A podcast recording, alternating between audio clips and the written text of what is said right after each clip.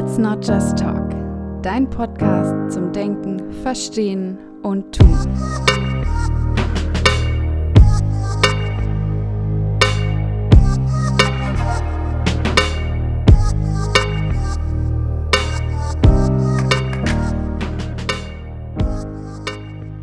Hallo und herzlich willkommen zu einer neuen Folge des Podcasts Let's Not Just Talk. Ich freue mich natürlich sehr, dass ihr auch heute wieder dabei seid zu einer Folge, in der es um ein Thema geht, das ihr mit Sicherheit schon mal in irgendeiner Form gehört habt, gerade wenn ihr im sozialen Bereich oder auch im therapeutischen Bereich arbeitet, dann ist es mit Sicherheit für euch kein Neuland. Trotzdem bin ich persönlich Fan davon, dass man nicht immer das Rad neu erfinden muss und sich eben auch einfach auf Dinge berufen kann, die sich auch in der Praxis einfach als nützlich erwiesen haben. Von daher soll es heute um den wunderbaren Begriff der Ressourcen gehen. Und zwar ähm, habe ich mir gedacht, werde ich gleich einfach einleiten mit einer Definition von Ressourcen. Was ist das überhaupt? Denn der Begriff wird irgendwie oft verwendet, aber dass man einfach mal guckt, was steckt denn eigentlich dahinter? Was soll das bedeuten? Mal schauen, warum ist es denn wichtig, mit Ressourcen zu arbeiten oder das überhaupt im Rahmen auch gerade sozialer Arbeit einzusetzen.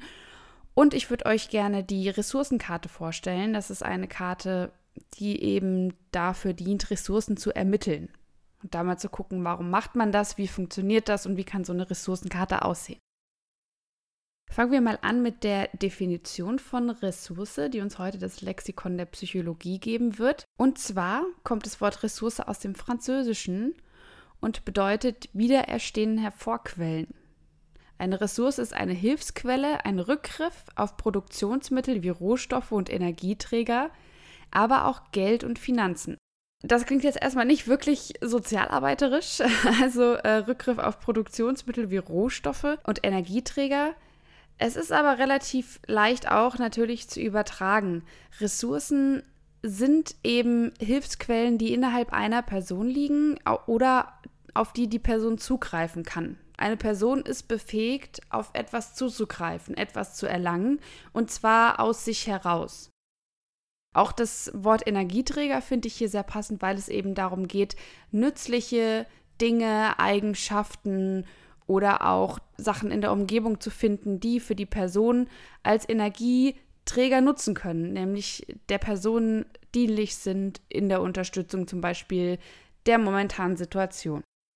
Also Ressourcen als Hilfsmittel, als Dinge, die man aufdecken kann, die einer Person nützlich sein können, in schwierigen Situationen aber auch einfach so das Leben erleichtern können. Gehen wir also davon aus, es gibt eben diese Ressourcen, die Menschen das Leben erleichtern können. Es gibt nun verschiedene Annahmen oder Ansichten, wie Menschen zu diesen Ressourcen gelangen. Zum einen gibt es die Ansicht, dass jeder Mensch alle Ressourcen, die er benötigt, direkt in sich trägt. Das heißt, er hat immer Zugriff auf die Ressourcen und kann die ansteuern, kann die nutzen. Ja, ist quasi somit immer in der Lage, irgendwie sich selbst auch zu helfen. Eine andere Ansicht, die häufig auch aus dem systemischen Ansatz kommt, ist, dass man davon ausgeht, jeder Mensch hat das Potenzial, Ressourcen freizusetzen. Das heißt, es ist nicht so, dass jeder Mensch in jeder Situation schon Zugriff auf die eigenen Ressourcen hat, sondern dass man das Potenzial dazu hat, Ressourcen freizusetzen und dann eben gucken kann, wie schaffe ich das denn an die Ressourcen zu kommen. Jetzt ähm, merkt man vielleicht schon, okay, dieses Jahr, wie schaffe ich das denn da dran zu kommen, ist irgendwie eine Frage, klar, die, die sich stellt und wo man sich fragen kann, naja, wie kann es denn Menschen gelingen, die in einer schwierigen Lebenslage sind, irgendwie die Dinge zu finden, die sie in dem Zeitraum nutzen könnten, die sie unterstützen könnten? Das ist dann ja eben oftmals so, dass Menschen in ihren eigenen Gedanken gefangen sind, dass sie eher die Dinge sehen, die gerade nicht gut laufen, dass es auch manche Lebenssituationen von Menschen gibt, wo wir durchaus auch als Außenstehende sagen würden, boah, also in der Situation möchte ich nicht sein, da ist ja so viel Schlechtes, da kann man auch von außen manchmal gar nicht mehr das sehen, was man an Ressourcen, also an Mitteln noch irgendwie akquirieren könnte. Und genau für solche Situationen gibt es eben diese Ressourcenkarte. Ein Hilfsmittel, würde ich sagen, um diese Ressourcen erstmal herauszufinden. Und zwar ist die Ressourcenkarte eigentlich überhaupt nichts Spektakuläres, denn man kann sich einfach ein DIN A4-Blatt nehmen, das einmal in vier Bereiche einteilen und dann diesen vier Bereichen Überschriften geben. Das wären einmal persönliche Ressourcen und Kompetenzen, dann soziale Ressourcen, materielle Ressourcen und zum Schluss noch infrastrukturelle und institutionelle Ressourcen. Das heißt, wir gehen hier erstmal so vor, dass wir sagen, okay, ja, wir gehen davon aus, ein Mensch hat verschiedene Quellen, die er irgendwie anzapfen könnte, aber wir geben den erstmal zumindest vier große Überschriften, damit wir überhaupt wissen, in welchen Feldern wir suchen können. Das ist eben ganz gut, damit man überhaupt erstmal einen Anfang hat. Ähm, denn man kann sich vorstellen, wenn jetzt ähm, ein Mensch zu einem beispielsweise in die Beratung kommt und man fragt ihn dann, naja, also was haben Sie denn für Ressourcen? Wo sehen Sie denn Optionen in Ihrem Leben, wo Sie sagen, ja, daher kann ich Kraft tanken oder das ist eine Eigenschaft von mir, die hilft mir da und da super? Dann wird der Mensch vielleicht erstmal sagen, ja, nee, also ich habe gerade echt nur das Thema, mit dem ich jetzt hier in der Beratung sitze und alles andere ist blöd und ich wusste auch gar nicht, wo ich anfangen sollte zu suchen. Deshalb erstmal diese vier Felder, um zu gucken, okay, wie können wir das ein bisschen strukturieren? Wir gucken jetzt mal, was in diesen vier Feldern an Dingen so genannt werden könnte, um mal so ein bisschen auch eine Idee davon zu bekommen, wie diese Karte dann auch funktioniert in der Praxis. Wir fangen mit dem ersten Feld an, den persönlichen Ressourcen und Kompetenzen. Das sind so Sachen wie zum Beispiel einfach ganz banal die körperliche Fitness. Also wenn ein Mensch beispielsweise ganz, ganz massive depressive Symptome hat, trotzdem aber eigentlich körperlich fit ist, kann das ja eine unfassbare Ressource sein, zu sagen, okay, mein Körper ist aber in der Lage, zum Beispiel eigentlich Sport machen gehen zu können. Oder sowas wie Erfahrung und Bildung. Das heißt, vielleicht habe ich schon mal so eine schwere Phase erlebt und habe da aber diese Phase überwunden und kenne vielleicht schon, dass ich auch wieder da rauskommen kann. Bildung auch, ich weiß vielleicht, an welche Institution ich mich damals gewandt habe, ich kenne mich ein bisschen aus mit dem, was mich selbst betrifft und habe einfach einen guten Überblick, wo ich gerade stehe. Auch das kann eine unfassbare persönliche Ressource sein. Auch die eigenen Charaktereigenschaften und Werte können Ressourcen sein. Wenn es mir also ganz, ganz, ganz wichtig ist, beispielsweise, ähm, trotz meines eigenen Zustandes für andere Menschen da zu sein. Dass ich zum Beispiel trotz einer depressiven Verstimmung schaffe, dreimal in der Woche meine Oma zu besuchen, weil es mir ganz wichtig ist, den Kontakt zur Familie zu pflegen, ist das eine unfassbare persönliche Ressource, diesen Wert zu haben und dadurch eben auch mein Verhalten wieder ein bisschen ändern zu können.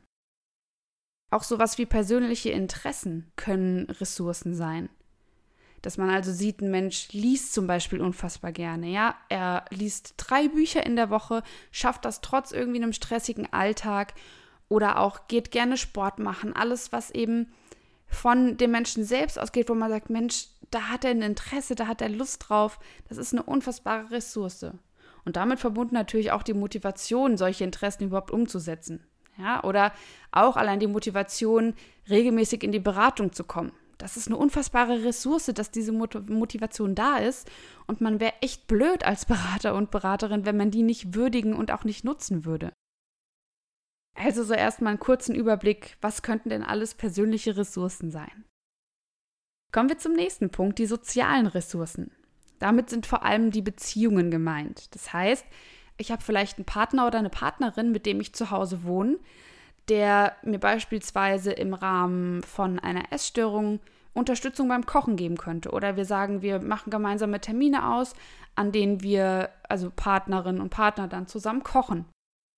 Oder ich habe Familie, Verwandtschaft in der Nähe wohnen, wo ich Unterstützung bekommen kann, wenn ich beispielsweise aufgrund meines Alters einzelne Dinge im Alltag nicht mehr machen kann.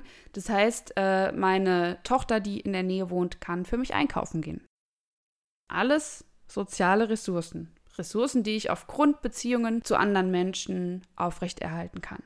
Nachbarschaft, Freundeskreis zählt natürlich auch dazu und aber auch Kontakte, die ich zum Beispiel aus einem Verein, wo ich Sport mache oder aus der Schule oder Arbeit ähm, habe. Also alles, wo ich mit Menschen in einer Beziehung stehe und die ich dann eben auch anzapfen kann und nutzen kann, wenn es sein kann, dass ich da Hilfe bekommen kann oder Unterstützung. das muss ja auch gar nicht sein, dass man das aktiv anspricht, sondern dass man beispielsweise in der Beratung feststellt, okay, früher habe ich mich eigentlich immer zweimal in der Woche mit der Freundin getroffen, das hat mir so gut getan, das mache ich jetzt gar nicht mehr. Dass man dann rausfinden kann, okay, ach, die kann ich ja eigentlich mal wieder anrufen. Also da sieht man ganz klar dieses Aufdecken von Möglichkeiten innerhalb dieser Ressourcenkarte. Kommen wir zum dritten Themenfeld. Das ist das Themenfeld der materiellen Ressourcen. Hier geht es darum zu schauen, okay, wie viel Vermögen gibt es denn? Ist Geld vorhanden? Gibt es gegebenenfalls ein Grundstück oder sogar einen Garten? Auch sowas ähm, wie, habe ich ein Auto? Habe ich äh, eine Monatsfahrkarte? Habe ich ein Fahrrad? Oder was besitze ich im Haushalt? Habe ich einen Laptop? Habe ich da Internetzugang? Kann ich Fernseh schauen? Also alles, was eben auf der materiellen Ebene sich abspielt. Auch sowas wie Kleidung oder ein Musikinstrument können materielle Ressourcen sein. Als letzten Punkt der Ressourcenkarte, als vierten Punkt gibt es dann die infrastrukturellen oder institutionellen Ressourcen. Das ist eben sowas wie bestimmte Organisationen oder Institutionen, also auch Einrichtungen, Schule, Einrichtungen, wo ich vielleicht eine Ausbildung mache, aber auch ähm, Freizeiteinrichtungen. Also gehe ich zum Beispiel dreimal in der Woche in Jugendtreff. Ähm, das kann auch das Unternehmen sein, in dem ich arbeite oder auch verschiedene andere Vereine oder Initiativen, in denen ich engagiert bin. Gegebenenfalls engagiere ich mich freiwillig noch.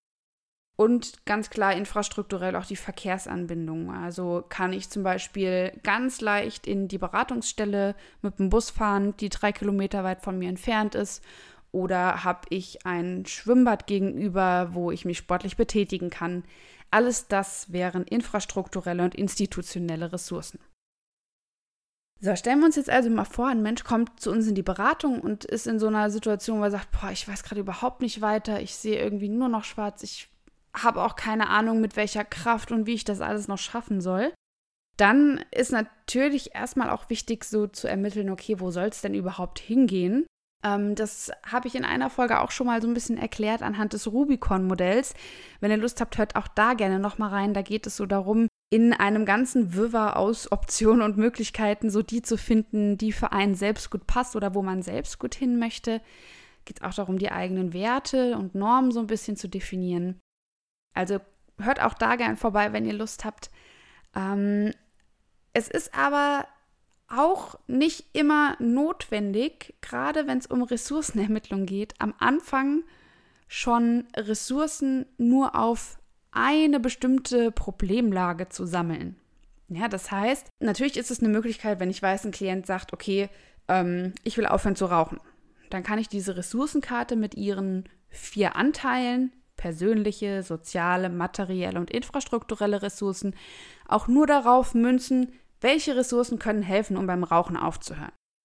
Welche Freunde habe ich, die mich unterstützen? Was ist meine eigene Motivation? Was sind vielleicht äh, materielle Ressourcen, die ich habe, um mich davon abzuhalten? Oder was ist infrastrukturell gegeben, was mir dabei helfen kann? Das ist eine Möglichkeit, die einzusetzen, einfach zu sagen, okay, ich gucke mal, was mir in diesem einen Problem helfen kann.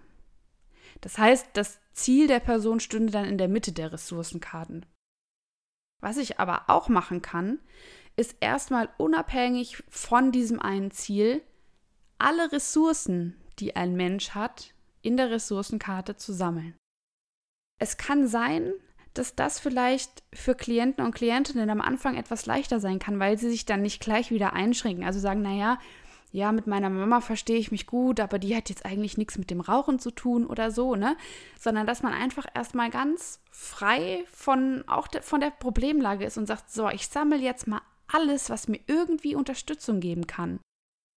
Und da zählen eben nicht nur die äußeren Sachen, sondern auch alles das, was in mir selbst liegt. Meine Motivation, meine Interessen, meine Bildung. Und das finde ich eben auch eigentlich ziemlich cool, gerade vielleicht zum Beginn vom Beratungsprozess, weil man dann, wenn man diese Ressourcenkarte mal ausgefüllt hat, auch erstmal merkt, wie viel da doch vorhanden ist, auch von Dingen, die man so gar nicht gesehen hat. Oder wo man denkt, naja, okay, meine Mama ist halt da, aber sie dann als Ressource zu sehen, als etwas zu sehen, wofür man auch dankbar sein kann und auch was man nutzen kann, wo man sagen kann, ey Mama, ich komme dich mal besuchen, wir sprechen mal zusammen. Das sind alles Dinge, die man eben durch diese Ressourcenkarte ganz gut offenlegen kann. Noch dazu kommt, dass man eben durch das Verschriftlichen, also wenn man sich eben wirklich dieses DIN A4-Blatt nimmt, wie ich es am Anfang gesagt habe, in vier Teile teilt, dass man dadurch, dass man es aufschreibt, es sich erstmal auch natürlich wieder vor Augen führt. Das heißt, ich sehe wirklich, was oder wer da ist, was oder wen ich anzapfen kann und nutzen kann, wo ich auch neue Kraft gegebenenfalls tanken kann. Und das ist vor allem, finde ich, ganz, ganz wichtig, wenn es auch darum geht zu gucken, okay, Menschen sind vielleicht sehr in ihren eigenen Gedanken gefangen. Es sind negative, quälende Gedanken, die sich immer wiederholen. Dann zu sagen, okay, stopp, ich gehe jetzt mal aus den Gedanken, die irgendwie in meinem Kopf sind, weg und ich bringe das einfach mal auf Papier. Ich habe das vor mir liegen. Ich kann das dann auch nicht wieder vergessen. Ne? Es ist schön und gut, wenn man darüber spricht, dass man hier und da Möglichkeiten hat und vielleicht aus der ähm, Beratungsstunde geht und sagt, oh Mensch, das war super, ich habe mir jetzt, ähm, es wurde mir so viel aufgezeigt und zwei Tage später hängt man wieder in den Gedanken und merkt, oh je, okay, also jetzt, pff, ich weiß nicht mehr, was ich machen soll, irgendwie ist alles Mist. Dann hat man die Ressourcenkarte, hat es aufgeschrieben und kann auch immer wieder drauf gucken. Das heißt, eine Möglichkeit auch, die Ressourcenkarte innerhalb von einem Beratungsprozess beispielsweise zu erstellen, zu sagen, wollen Sie sich die mitnehmen? Können Sie gerne machen. Klienten, Klientinnen können die sich irgendwie zur Seite legen, können sie auch aufhängen, einfach so, dass sie auch selbst damit arbeiten können. Denn das ist ja letztendlich das, worum es geht. Dass Klienten und Klientinnen in ihrer persönlichen Lage sehen, was habe ich denn noch an Möglichkeiten, ähm, die ich nutzen kann, damit es mir selbst besser geht. Es bringt ja nichts, wenn wir das innerhalb der Beratung besprechen und wir dann als Berater oder Beraterin für unsere Mappe diese wunderbar ausgefüllte Ressourcenkarte haben. Es soll ja doch auch immer darum gehen, dass Klient und Klientin damit auch gegebenenfalls selbst arbeiten kann. Ja, also dass man in der Therapie oder Beratung erste Ideen findet. Zum Beispiel, was ich vorhin schon sagte, ne, ich rufe mal die Freundin an, zu der ich lange keinen Kontakt hatte. Aber dass man auch sagt, okay, nehmen Sie die Karte mal mit, schauen Sie mal ein paar Mal in der Woche drauf und beobachten Sie vielleicht einfach mal, was das mit Ihnen macht, wenn Sie sehen, wie unfassbar viel auch in Ihnen selbst liegt. Und in diesem Podcast soll es ja auch tatsächlich immer so ein bisschen darum gehen, was kann ich denn für mich selbst tun oder bei mir selbst auch mal anschauen oder gegebenenfalls verändern.